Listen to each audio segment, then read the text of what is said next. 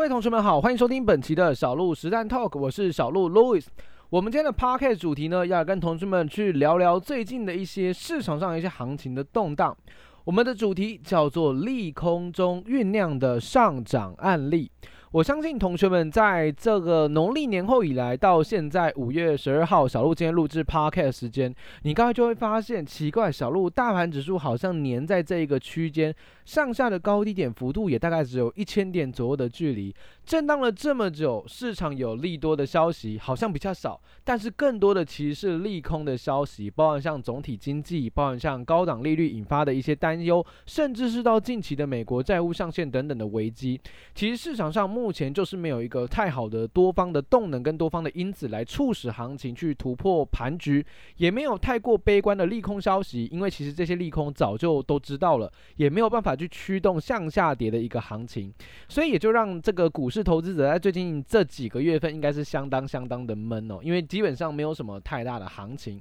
可是，在这一种总体经济不是很好的状况之下，有一些板块，你可能主观上会认为这么糟糕的板块，这个库存都消不掉的这个产业，它为什么股价能够领先创下新高，往下大涨呢？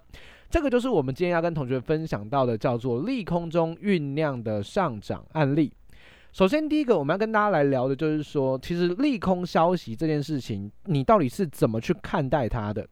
很多的同学可能呃每一天的投资的习惯就是，我今天呃刚呃刚起床，然后我要开始上班了，我要开始来看盘了。可能第一件事情，你会先去看一下这个今天的头条新闻，或者是产业相关的新闻，有没有什么样子可以值得留意的一些投资资讯哦。那其实实际上很多的同学可能呃，这是你的一个日常，这也是你的习惯。那当你发现到有一档个股，它可能或者是有个产业，它有一个利空的时候，很多的同学一看到利空，然后再观察一下这一些呃相关的论述，会觉得诶，说的挺有道理的，好像真的挺糟糕的，所以就会因此而影响到你原本的投资规划。其实我觉得真的蛮有趣的点就在于说，我们常常可能对于一个行情有自己的一个想法，或者是对对行情有一些自己的思路，可是到最后我们却选择用短短的一则新闻标题去进行出场或进场，这其实是一个相当尴尬的局面。也就是你可能花了两三天的时间做了一档个股的功课，最后只花了一分钟，因为看了一个新闻媒体的报道而做出了不一样的选择。所以这时候呢，你就会发现情绪对于我们的交易到底有多大的影响。而实际上，当我发现到可能呃新闻报章、媒体、杂志在报道一档个股、一个产业有利空的时候，我并不会觉得这个利空是，呃会直接对应到股票市场的价格的，因为很多时候等你发现，诶，这是一个利空消息的时候，其实反而股价它不一定会跌。所以我自己在观察这种利多啊或利空消息的时候，我我非常非常喜欢去关注的就是消息面公布之后，市场到底怎么去解读的。如果你发现这么重大利空，这两个股竟然不跌还开低走高，那就代表这个消息面这个事件它其实对于这两个股已经没有多大的影响了。这时候呢，我就要跟同学来分享，是我最近自己的一个观察。我相信同学们应该都知道，在二零二二年这个利率大幅的攀升，美联储加息了十七嘛，来到四点二五个百分点的利率，然后在五月份初的时候又再度往上调整利率，来到五个百分点。利率这么高的状况之下，那当然大家也都知道，是为了抑制严重的通货膨胀。物价的高涨也让市场基本上不太会去呃很积极的去购买消费性的电子商品。所以大家会发现，以台湾来说，台湾的便当越来越贵了。我不知道大家应该很应该是非常非常有感的哦。所以物价这么高的状况之下，大家都没有办法有多余的闲余的资金去购买一些电子产品，所以就导致了这些电子产品，再加上前几年因为疫情的关系，导致很多的公司误判情势，认为这个呃这个状况会持续好一段时间哦，结果没想到景气反转的速度非常的快，所以就导致这些消费性电子产品，像笔电啊，像这个智慧型手机或者是平板电脑等，它的库存消化速度是非常非常缓慢的。那对于这些企业来说，它当然，诶，我的我的东西现在卖不出去了，我是不是就不会再跟代工厂去叫新的订单，是吧？因为我根本就卖不完了，我怎么会叫新的订单呢？所以这一些代工厂就会面临到一个蛮大的困境，因为它可能没有订单，它的订单可能会有大幅锐减的状况。可是实际上，像呃，今年度开年的时候，甚至是去年年底的时候，我想同学们应该都清楚，每一个大佬、每一个机构都跳出来跟你喊说，这个笔电市场不好啊，这个机那个呃手机的市场不好，或者是各个领域、各个板块消费性电子的部分都不是很乐观，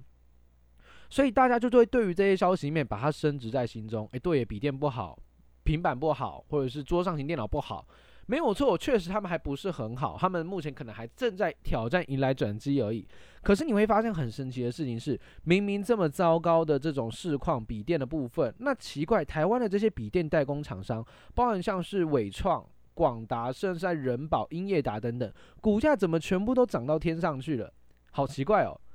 也就是我今天的主题，利空中它酝酿的上涨案例，因为大家会发现哦，每次找有新的投研机构发表对于 NB 啊、对于 PC 不利的言论的时候，这些个股跌都不跌。换句话说，就是市场认为哦，这么糟的状况，其实大家早就知道了。或许最糟的状况就在这个地方，所以利空不跌，它本身就是一个最糟状况已经过去，一个非常非常好的讯号。所以如果想要去抄底啊，或者是想要去做一些长期投资布局这种呃大型的个股，或者是这种获利相对稳定的个股的话，利空绝对是一个非常非常好的一个机会，尤其是利空不跌，它很有可能去迎来下一波的一个起涨。所以利空到底会不会酝酿行情的一个崩溃？其实还是得直接去看看到行情的直接表现。利空出来只要不跌，那对我来说就是个非常非常好的讯号。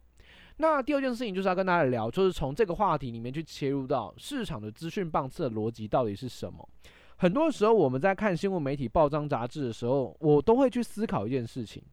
也就是这个消息面，你看到了，你是属于优先的棒次，还是你是属于落后的棒次？这是一个非常重要的思维哦。如果你是领先的棒次，OK，那你当然可以有更远的 view，因为你是先知嘛，你先看到了。可是我相信大部分的同学跟小路一样，我们都没有领先的这个消息面的来源，像小路也没有办法有什么领先的内线消息，小路也是没有办法的。所以怎么办呢？这时候你就要去思考了。你看到报章媒体杂志跟你说这个产业多好多棒的时候。你要思考一点是，那这么好这么棒，你是最后一个知道的，你真的是最后一个知道的。所以当时我印象很深刻，很多的同学会说，小鹿这个 PC NBA 的股票在最近的小鹿台股实战的 App 里面有选出来，那这些板块的展望这么差，大家都说他们很不好，那他真的还可以去值得留意他投资的机会吗？两个月前你会这样想，但两个月后的今天你绝对不会这样想，你反而会意识到一件事情：新闻媒体告诉你的消息其实是相对 delay 的，等你发现的时候已经来不及了。所以很多时候我反而不会去关注在新闻消息面它到底讲了些什么，我只关注它是利多还利空，以及对于股价到底有什么样实质上的影响。所以千万不要透过新闻消息面来做出交易的决策跟判断，因为多半都是错误的，因为很可能行情早就涨完或跌完了，在低档。告诉你利空，在高档告诉你利多，这就是很多时候，呃，投资朋友可能会过度的追高杀低的一个主要思维啊、所以你一定要了解到资讯棒次的一个问题，这也是一个利空当中有可能酝酿上涨开始的案例，因为利空可能早就已经出尽了。所以在今天的 podcast 内容，我希望同学们可以去思考，就是千万不要被市场带风向了，千万不要被市场带风向了。媒体说这档个股好，不代表它真的好。媒体说这样个股很糟，也不代表它真的很糟，因为一切都要去思考的是，我们是最后的资讯棒次。当新闻媒体都告诉你这件事情的时候，那就是全部的投资者都知道了，自然没有资讯棒次的优势消息面哦。所以对我来说，我反而会更加聚焦的就是说，这两个股它的营收样态、它的 EPS 样态是不是我所喜欢的？这两个股的技术面是否是我自己非常喜欢的创百日新高的形态？如果是的话，那这两个股基本上，它即使有利空消息，我都会逆向去思考。这么糟糕的消息出来了，结果这两个股还创百日新高，这代表什么意义？